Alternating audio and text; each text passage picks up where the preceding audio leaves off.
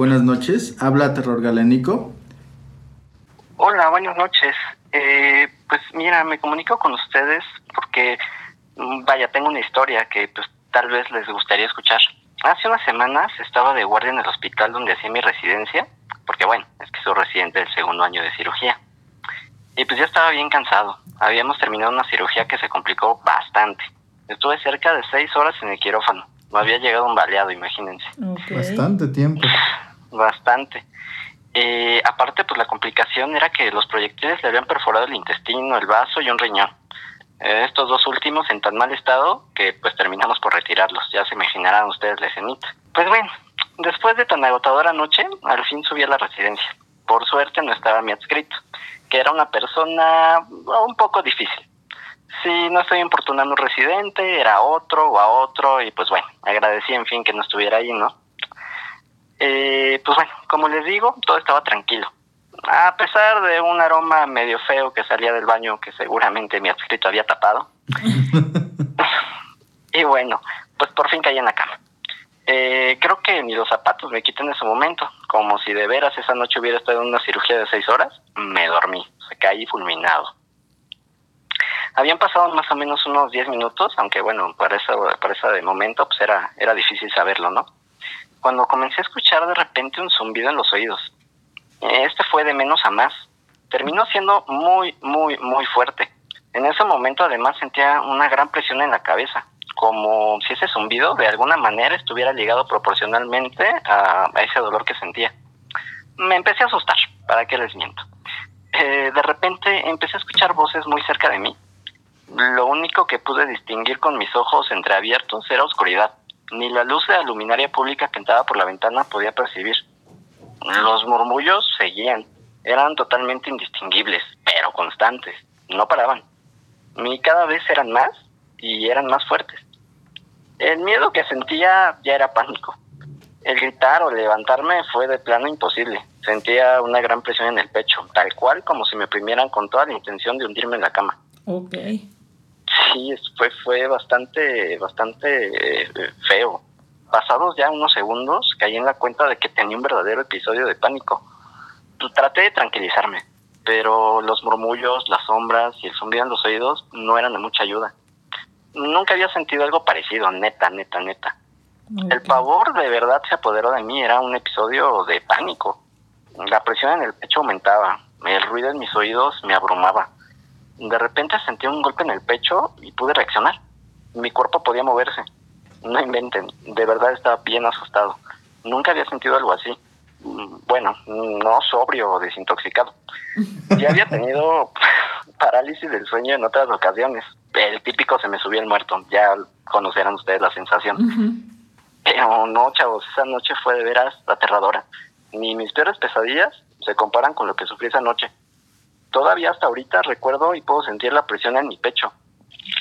Y pues bueno, creo que está por demás decir que eh, pues no he vuelto a la residencia desde ese día. Y bueno, pues esa es mi breve mi breve historia, pero pues dramática. La verdad es que suena pues suena fácil, ¿no? Pero cuando pasas por ese momento, de verdad que que sientes que te mueres. O sea, yo no sabía si iba a despertar, yo no sabía o sea, fue de verdad un, episodio de los más aterradores que he tenido. Estaba agotado, yo lo único que quería llegar era pues a dormir, descansar, pero pues pasaron no más de 10 minutos y, el resto de la noche pues me la pasé en vela, no, no, no podía conciliar el sueño nuevamente, estaba, estaba muy asustado.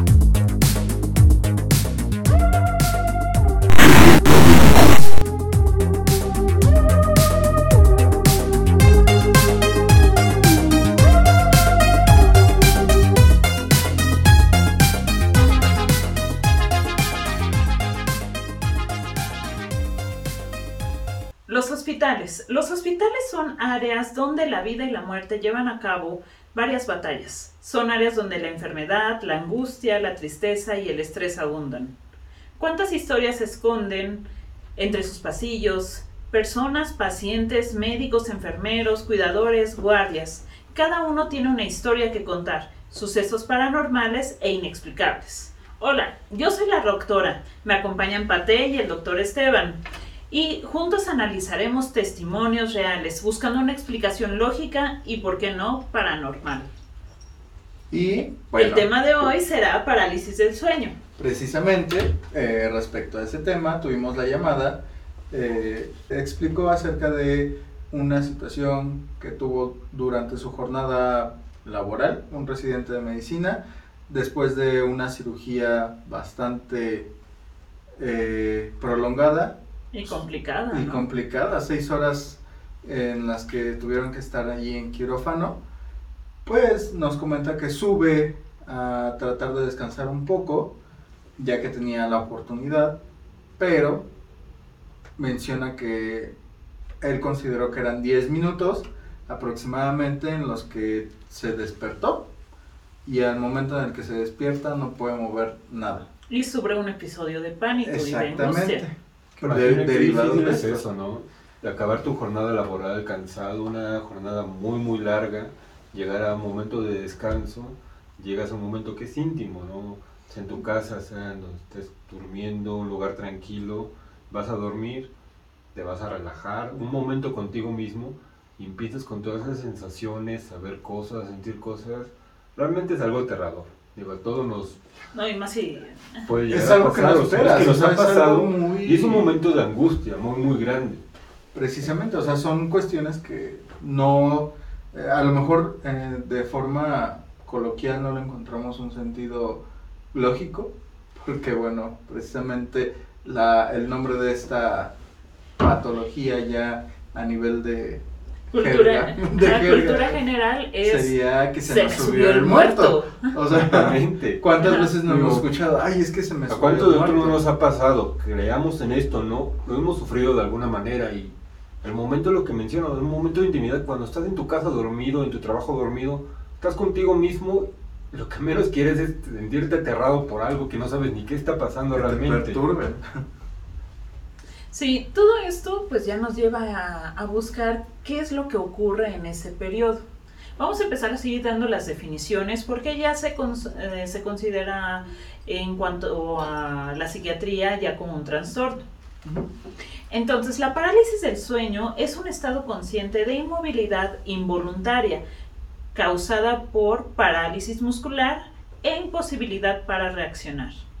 Este episodio va acompañado de alteraciones perceptivas y sensoriales, alucinaciones y un gran sentimiento de angustia. Pues sí, ¿cuántas veces no hemos, eh, eh, o que nos cuenten que están en ese momento y que al, a lo lejos ven que hay algo parado ahí cerca de ellos, o que incluso... En que no te puedes mover. Exactamente, te genera un, Terror. un miedo muchísimo más grande, precisamente llegando al, te- al terror en el que dices, algo me va a pasar. Ajá. Tratas de huir, pero no te puedes mover. Y pues bueno, con la consecuente eh, episodio de pánico. De hecho, desde el DSM-4 está categori- categorizado por un trastorno primario del sueño. ¿Qué es eso del DSM-4? Es el libro en el que actualmente la, se clasifican las enfermedades a nivel psiquiátrico. Ya estamos en el DSM-5. En el 5. Y- Como un tipo manual, por lo que entiendo. Exactamente, en ese, en ese manual encontramos eh, diagnóstico, tratamiento, pautas para hacer el diagnóstico y eh, plantear un tratamiento para este tipo de patologías. Entonces, este manual lo categoriza como un trastorno primario del sueño, por no tener una etiología, o sea, una causa de otra enfermedad mental o uso de sustancias o incluso enfermedades sistémicas, sino surge como una consecuencia de alteraciones propias del ciclo sueño-vigilia, agravadas por factores de condicionamiento, que veremos más adelante y luego los explicaremos. Sabemos que el sueño como tal está formado por varios ciclos repetitivos. Eh, estos llevan una secuencia y se organiza en etapas según su profundidad y características fisiológicas. Estas etapas se van a presentar diferente en cada individuo, dependiendo de los hábitos que de los hábitos de sueño o de higiene del De sueño, que se lleven a cabo. Aquí vamos a encontrar lo que son lo- la mm, etapa de movimientos oculares rápidos, con sus siglas en inglés REM, y los no... no Los no REM, ahora sí Ajá, que no REM. prácticamente los que no, no Presentan. presentan este ¿Cómo movimiento. son esas categorías entonces? En general. ¿cuál? Ok, el sueño se divide en estas etapas, principalmente en el sueño REM y en el sueño no REM. Eh, Así como lo menciona su nombre por las siglas en inglés, va a tener un movimiento ocular rápido, que es el característico de esta etapa, y el sueño no REM, los movimientos oculares van a estar lentos. Como tipo un sueño profundo y un sueño ligero. Precisamente, precisamente. Cada uno de estos se va a caracterizar por estos movimientos oculares. Ya pues, estudios han pasado por eso para poder identificarlos. Y precisamente hay uno en específico, que no sé, creo que más adelante viene mencionado, que es en el que eh, funciona Se o se presenta este fenómeno. Sí, el que, el, que, el que nos importa principalmente es el sueño REM. Ok. Este forma parte del 25% del sueño total y se presenta en, en ciclos de 90 a 100 minutos. La importancia del sueño es que pasas un tercio de tu vida durmiendo. Vaya que sí. Entonces por eso es tan importante dormir. Es lo ideal. Digo, ay, ¿cuántas personas conocemos que no duermen? ¿Quién sabe? O sea, duermen nos Una han con- hora. Nos han contado personas que duermen una hora. menos de una hora. Es como, estar enfermos. Sí, ¿verdad? seguramente, seguramente. Ok, bueno, de entre las funciones principales del sueño es la codificación, consolidación y reconsolidación de la memoria, la plasticidad cerebral y el aprendizaje motor. Entonces, quieren memorizar bien, quieren que su cerebro esté sano, duerman. Es, Perdón, aquí son muchas indirectas para que no duerme. no duerme. Es un vampiro el señor. No, los vampiros duermen de día, él ni de noche ni de día. Pero bueno, ya. En el periodo REM se va, a pre- se va a presentar una atonía, más bien llamada hipotonía. O sea, los músculos van a Y estar. aquí se relaciona mucho con aquellos sueños vívidos, o sea, sueños que tú sientes que en realidad están pasando y no sientes que sueñas, etc. Aquí los músculos que van a, a dejar de funcionar va a ser la musculatura vo- voluntaria, excepto el diafragma y los músculos oculares. Precisamente por eso es que se, se denota que es el movimiento rápido de los, de los ojos. Porque los músculos van a seguirse moviendo. Es decir, tu cuerpo está rígido completamente y solamente puedes mover los ojos. No rígido, sino está flácido. Y lo único que se mueve Ah, es Ajá. el diafragma de forma Para que normal. puedas respirar. Es tu respiración. Exactamente. El sueño no REM, en cambio, es una sucesión gradual de cuatro fases que va desde un menor umbral de excitación hasta un mayor umbral excitatorio y el tono muscular está mantenido, o sea, no estás flácido. y casi del... Y... Pero digamos, esta, este tono muscular mantenido no es igual a que si estuvieras despierto. Ahora, la parálisis del sueño es un periodo de incapacidad para realizar movimientos voluntarios, ya sea al iniciar el sueño o al despertar, siendo este más frecuente.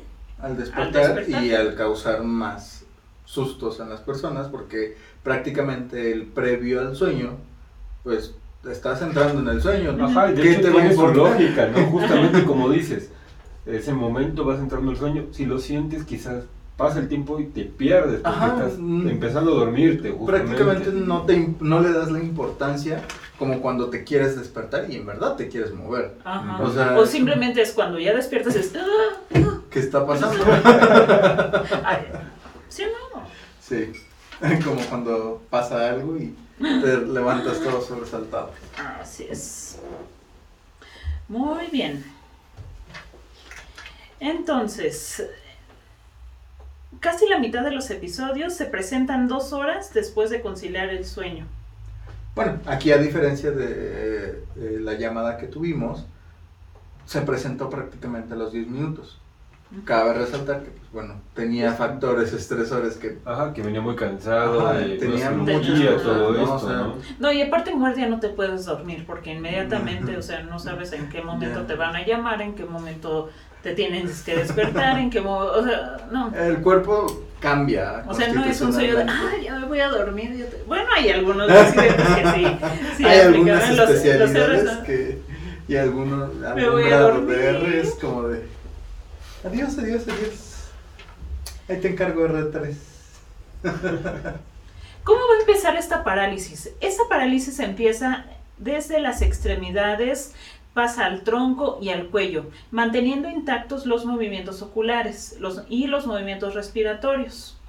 Aunque refieren que existe una incapacidad de respirar profundamente, porque para respirar profundamente utilizamos músculos accesorios. Cosa que en este momento están totalmente desactivados. Como dijimos, está el diafragma solamente eh, Es como en automático prácticamente. Y aparte el sistema sensorio o las, sens- o las sensaciones, el- estas van a permanecer sin alteración. Es por eso que sienten todo lo que está pasando. O sea, son, y son incluso hasta más perceptivos de qué es lo que está pasando alrededor, pero no, no te puedes mover.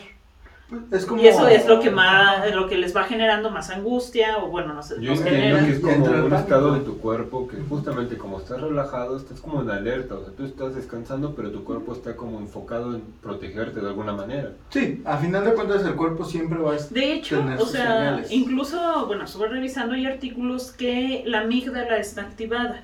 Entonces, la amígdala es la que va a estar en- manteniendo esa como protección o ese estado de alerta. Y justamente en, e- en estos periodos, pues ese sistema de alerta está hiperexcitado. Entonces, cualquier sensación la vas a sentir más. Esto que nos va a conducir a alucinaciones. Eh, aquí las, las dividen en, están difíciles de pronunciar, que son hipnagógicas, que se presentan al inicio del sueño, eso es lo que significa, Ajá. y las hipnapómpicas al despertar. al despertar. Ok, ok. Estas alucinaciones están asociadas sobre todo cuando se duerme en posición supina, ¿Qué es eso? que boca duermes arriba. boca arriba. Ah, Es sí, más común, feo. sí, es más común que se presente cuando estás Según no sé durmiendo boca ustedes, a mí en lo personal, cuando estoy así, me ahogo. Siento que me muero prácticamente. Entonces, yo duermo boca abajo porque así no pudiera.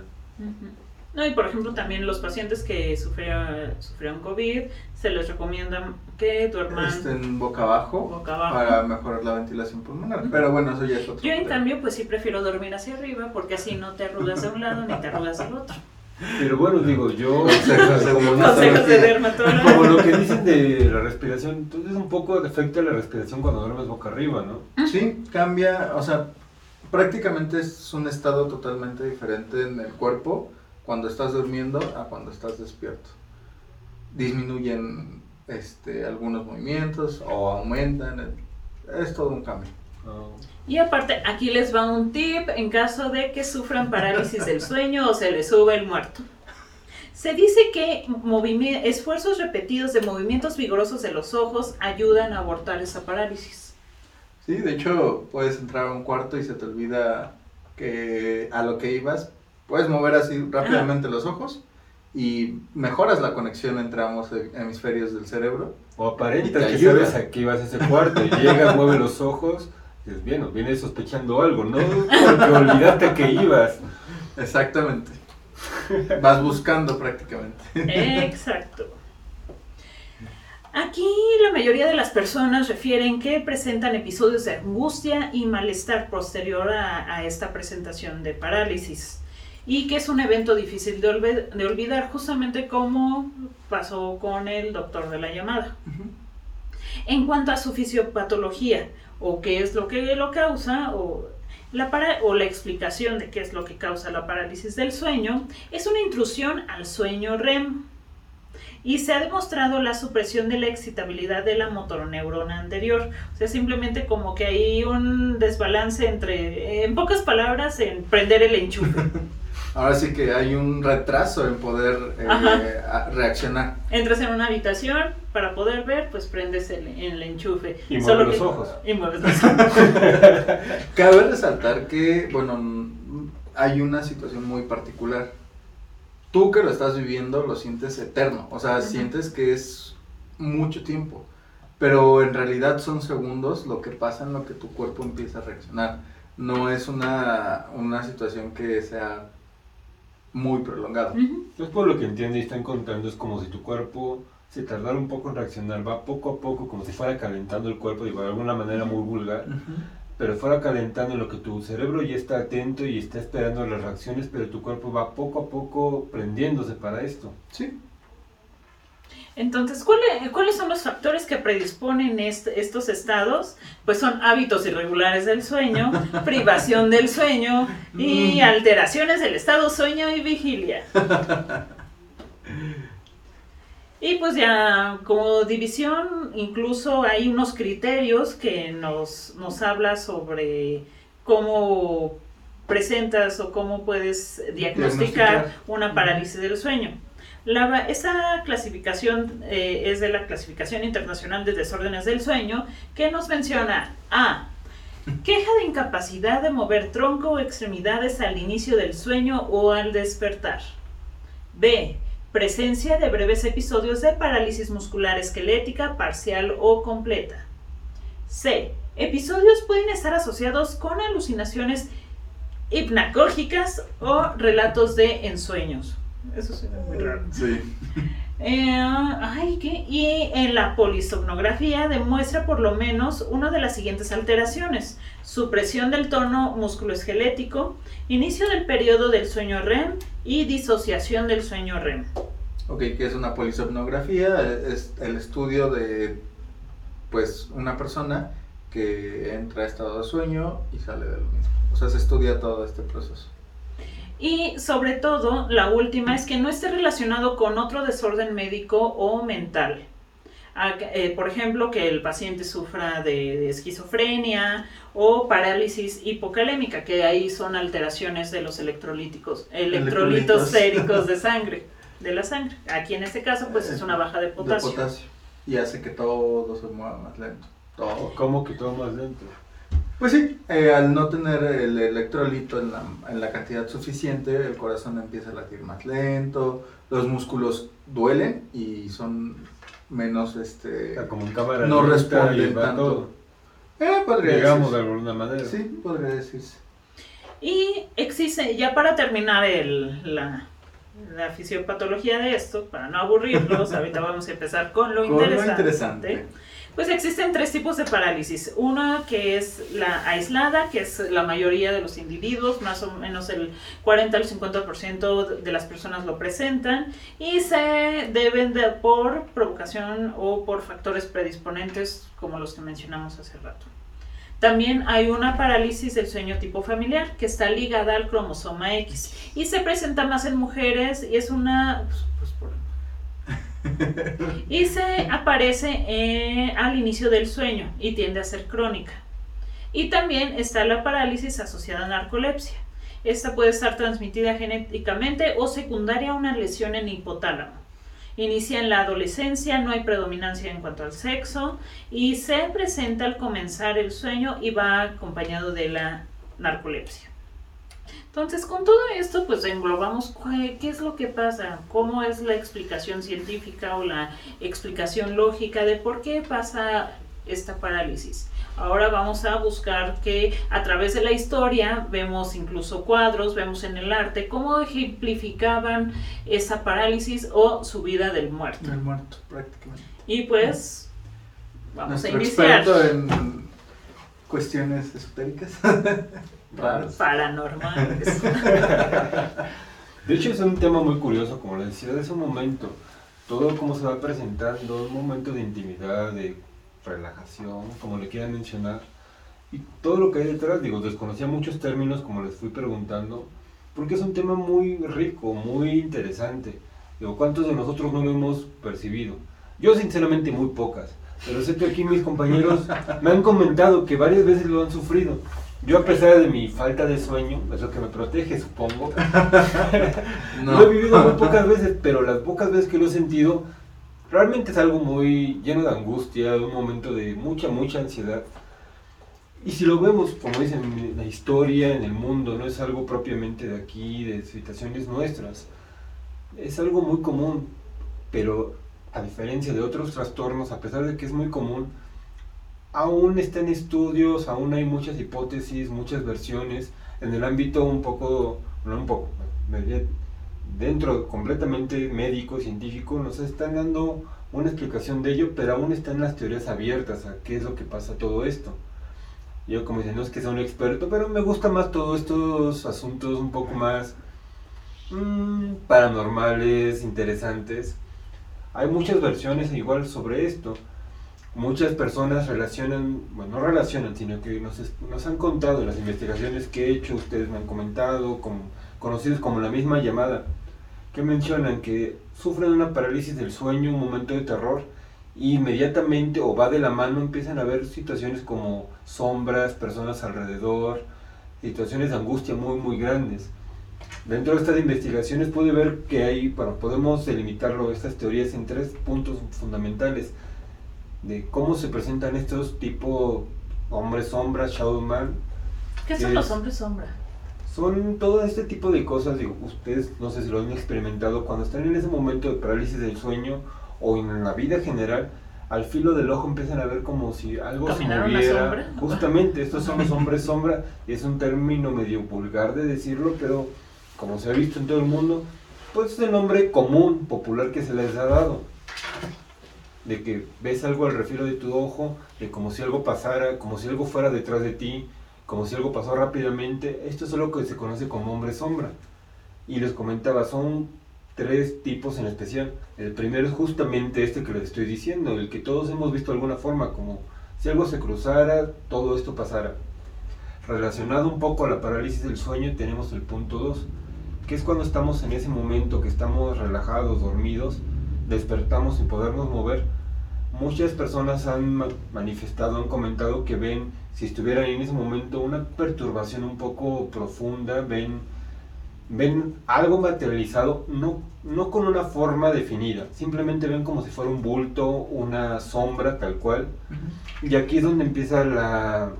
Mm, se divaga un poco entre si está realmente algo o muchas veces como nos ha pasado, vemos que está, seguros que están, nos, algo nos está viendo y cuando prendemos las luces era un, el bulto, de, ropa, la silla o simplemente tu imaginación, las sombras que jugaban, para prender no había nada. Es, digamos, algo común. Y digo, el primer punto era el, vemos al refilo de ojo, sombras. El segundo es cuando según nosotros estamos materializando algo. El tercer punto es algo muy interesante que aquí se ve, bueno, Eileen me ha comentado que alguna vez lo llegó a ver, no sé tú ah. Esteban. Sí, sí, A mí lo personal nunca me ha pasado y sí me daría algo de cosa esto. Es el tercer punto, pero que es internacionalmente conocido, se le conoce como el hombre del sombrero. Es en esto de los hombres sombra vemos una silueta, así la describen como si fuera, esta sí lo ven de alguna manera con un cuerpo definido, no en una tercera dimensión, sino como fuera plano en una segunda, pero lo ven como si fuera un individuo, una sombra que trae un sombrero y te está viendo fijamente. Sí. Coméntanos un poco, a ver. Ah, bueno, Cierto día que... no, había un día que estaba, ya, ya, de hecho ya me iba a dormir, pero, o sea, mi ventana da justamente a un puente peatonal, a una avenida grande y hay un puente peatonal. En ese puente peatonal, pues yo estaba dormida y curiosamente iba, era lo que estaba viendo ah, con la con la llamada es ese zumbido, es esa, esa presión, ese zumbido horrible que sientes que te va a explotar el cerebro. Ese empezó. En ese momento abrí los ojos y vi a un hombre en el las escaleras, las escaleras del puente, viéndome, viendo hacia... ¿Hacia ti? estaba, viendo? estaba viéndome fijamente. En el momento pues no reaccioné, mi instinto de defensa fue hacerme bonita. En parte, sí. Y ya después así como reaccioné, pues es que pues, o sea, me, me despertaba. Instinto. Y es justamente lo que les mencionaba. Ella nos ya después ya no había nada.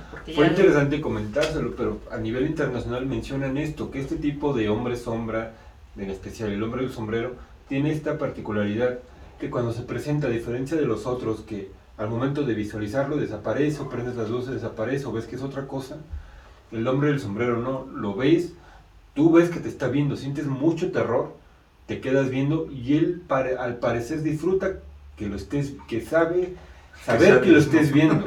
Es como un boyerista inverso. Algo por el estilo. Ve- Veme.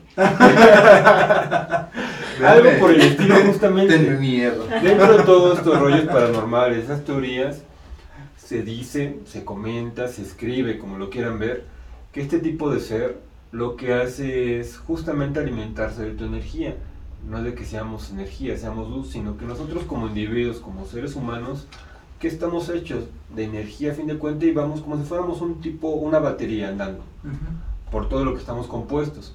Que este tipo de seres, según las teorías, mencionan que son de otras dimensiones, de otros, mm, como quieran mencionarlo, ellos se alimentan de esto. Entonces nosotros los, va- los vamos de alguna forma llamando. Cuando hay personas que de alguna forma tienen un poco un índice más alto de energía, se materializan estas personas. Un dato curioso que, bueno, no lo había mencionado, las personas que indican que lo han visto, no es que lo hayan visto y ya, sino que una vez que lo han visto, se les aparece incontables ocasiones dentro de sus sueños, dentro de todo esto. Eh, vi casos que inclusive hasta 10 veces lo han visualizado, cada vez de alguna manera más cercana, que inclusive mencionan los ha llegado a tocar. Qué, miedo, ¿no? Digo, Ay, sí, es como de. No quiero que me toque el hombre del sombrero. Dentro de la misma cultura pop lo podemos ver, por ejemplo, una película que me agrada bastante, pero no lo menciona tal cual como el sombrero, pero manejan esta forma de cómo la energía lo atrae y se materializa, por ejemplo, el Doctor Sueño. Sí. Doctor Sueño, tanto la novela como la película lo ejemplifica de alguna manera. ¿Era la mujer del sombrero? Mm, Sí, prácticamente, de hecho hasta lo trae puesto. Dentro de la cultura, del arte, todo esto, Lovecraft también llega a escribir esto. Y una novela, hace rato estamos platicando de esto, es, si no me equivoco, es El sueño en la casa de las brujas, algo así. De, sí, bueno, eh, incluso dentro del arte se menciona que eh, a final de cuentas tiene sus diferentes representaciones y en algunas ocasiones la, la menciona como The Old Witch o bueno, el título en alemán. No, no lo recuerdo, pero bueno, ya en inglés traduciéndolo sería The Old Witch. Sí, de hecho, y esto es una representación, digo, mencionamos un hombre oscuro con sombrero, pero a diferente de todo el mundo, el sombrero puede cambiar un poco para los usos y costumbres de todos nosotros, de a qué sombrero estamos adecuados. Soy un poco tonto quizás, pero es parte de nuestro inconsciente de ver lo que estamos ahí visualizando al momento. Incluso algo cercano, aquí en México sería como el charro negro. ¿no? Justamente un hombre completamente negro con un charro que Y de un, charro. un sombrero de charro. ajá. Justamente, no sé, en Inglaterra supongo un bombín, cosas así, o sea, cosas relacionadas al momento, pero lo que es la constante es justamente que es un individuo vestido de negro que está disfrutando verte y que te acosa y que te persigue. Y son este tipo de situaciones, como les mencionaba, somos energías se van manifestando de ellos. Aquí hay un punto importante dentro de todos estos seres que digo, son teorías a fin de cuentas, pero se menciona un poco lo que son los sucubos, los incubos, que hay que partir la diferencia de estos, mientras que dentro de toda esta teoría los incubos, los sucubos son, digamos, demonios, entidades un poco más malignas que se Bisexuales. Sexuales, Justamente ese totalmente. punto. Se manifiestan para adquirir algo sexual del portador. Mientras que él, al parecer, como decías, es un tipo boyerista que simplemente se está observando, pero lo que es la constante, te, te influye un poco de miedo. Volvemos a la cultura pop. Estas películas famosas, toda la saga que, hecho, me gusta mucho, soy amante de las películas de terror. ¿Qué es lo que es Freddy Krueger realmente? Es una entidad que se está manifestando dentro de los los sueños. sueños, los paraliza todo ello y se alimenta del temor, Del odio, Ujú. de rencor, de lo que quieran ver, pero se está alimentando de un sentimiento, algo, digamos, eh, un poco más coloquial sería este hombre del sombrero. Y va un poco con lo que mencionan. Trastornos de sueño, eh, medicamentos, Estrés. estrés, todo esto va generando una secuencia dentro de nuestra mente que a pesar de que nuestro cuerpo, como lo estás mencionando, está relajado, la mente sigue trabajando. ¿Y qué hace? Pues hace que podamos ver o pretendamos ver cosas más allá. No sabemos si sean reales o no.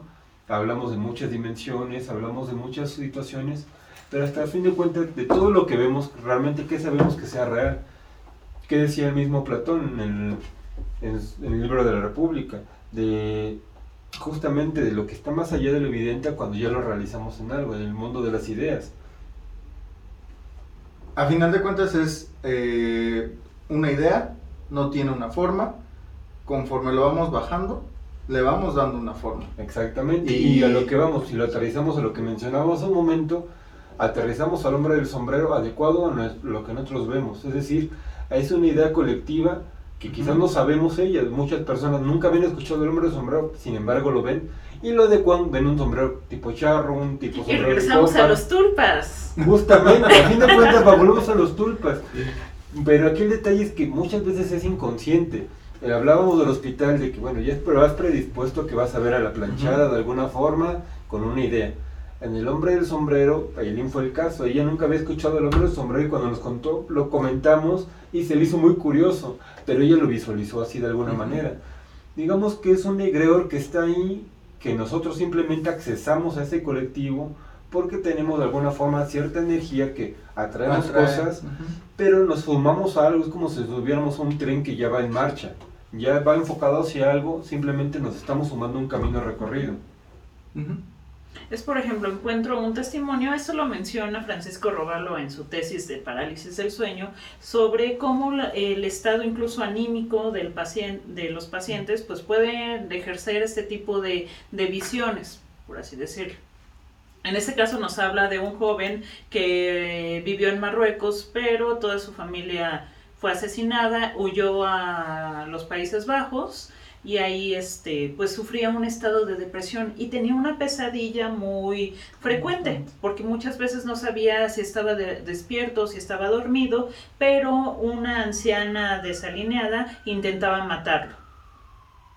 Entonces es- eh, él creía que eh, bueno él le atribuía al ataque de una bruja que era el resultado de la brujería Sor por y esto hecho por una mujer posiblemente una tía con quien no se llevaba bien. Refiere que los espíritus también podrían haber sido causa de su problema. Por lo tanto, él lo que hacía era colocar un cuchillo plegable y un poco de sal debajo de su almohada para que el yun o espíritu, sería más bien como yin, ¿no? O son otros. Son otros tipos de Ajá, es que es situaciones. otro tipo de... Tome distancia. Sin embargo, esto no funcionó y los ataques persistier- persistieron.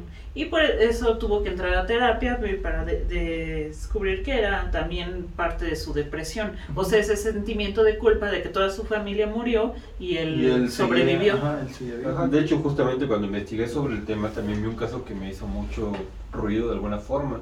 Era un soldado colombiano, era porque, Ujú. bueno, no sé si siga vivo, no lo conozco. Pero en la investigación mencionaba, era un Mario, no me recuerdo el apellido, justamente en Colombia, en la región de Santa Margarita, si no mal recuerdo, que él menciona que diario, pues, él estaba en guardia en, en el agrupamiento militar, él estaba ahí y estaba con fusil en mano, estaba justamente este conflicto con las FARC y todo ello Ujú. que él estaba ahí y de repente que empezó a ser muy constante en un estado ya, bueno, en la madrugada, todo ello, de repente empezó a visualizar una sombra en lo que distingue, no entiendo muy bien cómo lo puede distinguir, yo no lo podría hacer, pero que distinguía que era una sombra femenina, que se le acercaba y él por, por, por protocolo lo que hacía era empuñar el arma para ver qué es lo que ocurría, justamente porque estaba el conflicto con las FARC, nunca sabían cómo podían ¿En qué momento podían? y que él, él menciona que veía justamente la sombra acercarse hacia él, pero ya que estaba en un- una cercanía de unos 10 metros, y no es que menos, desaparecía. Así fue una semana entera que estuvo visualizando eso. Él muy asustado, bueno, pasó un periodo de tiempo, se calmó eso y empezó a relacionarlo con que tenía, justamente como estaba en guardia, era- no, no dormía y fue cuando empezó a ver esto. Nunca le dio una explicación lógica, pero él se lo atribuía justamente a que fue una época de mucho estrés por lo que iba a suceder y porque no estaba durmiendo. Sí, o sea, al final de cuentas regresamos a lo mismo. Estrés, un sueño deplorable en el que o no duerme bien o tiene que estar en un estado de alerta constante y que no concilia hasta cierto punto el sueño. ¿Qué es lo que hace el cerebro? Tratar de estar a la defensiva totalmente y con eso evitar pues ataques, pero en lugar de que en Hay lugar de una que falla en el sistema. Exactamente, en lugar de que Es como el cerebro se aburre de, bueno, Ay, estás ven, dormido, ven, yo sigo despierto, vamos a inventar una historia para que te entretengas, ¿no? Exacto, es una disociación entre prácticamente la respuesta del cuerpo con la respuesta del cerebro. El cerebro va a estar funcionando, el cuerpo es el que va a estar todo ahí petrificado prácticamente. Y. Pues bueno, ese fue nuestro análisis del día de hoy. ¿Algo más que gusten decir? Que si están con parálisis del sueño, si se les subió el muerto, muevan los ojos. Eso puede salvarlos. Pues bueno, eso sería todo por Sería todo por hoy. Vamos a seguir recibiendo sus, llamadas, sus casos. Ya saben, pueden escribirnos en nuestras redes sociales.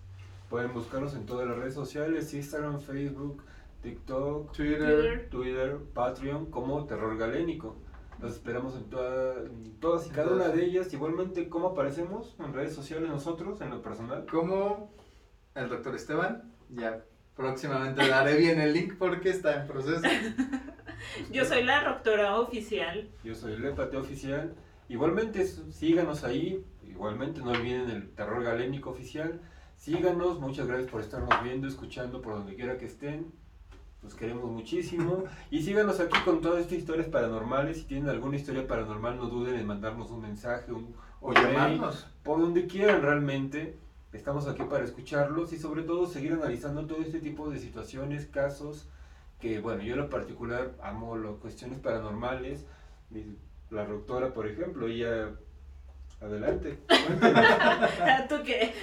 No, igual a mí me encanta lo paranormal. Trato de darle una explicación, pero la verdad me gusta más buscar. Suena más interesante. Suena más interesante lo otro, no sé.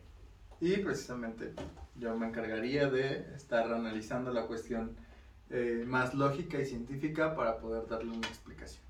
Muy bien. Entonces síguenos escuchándonos en el mismo horario y nos vemos y recuerden mover los ojos. Muevan los ojos. Bye. Bye. Sean felices. Y mueven los ojos.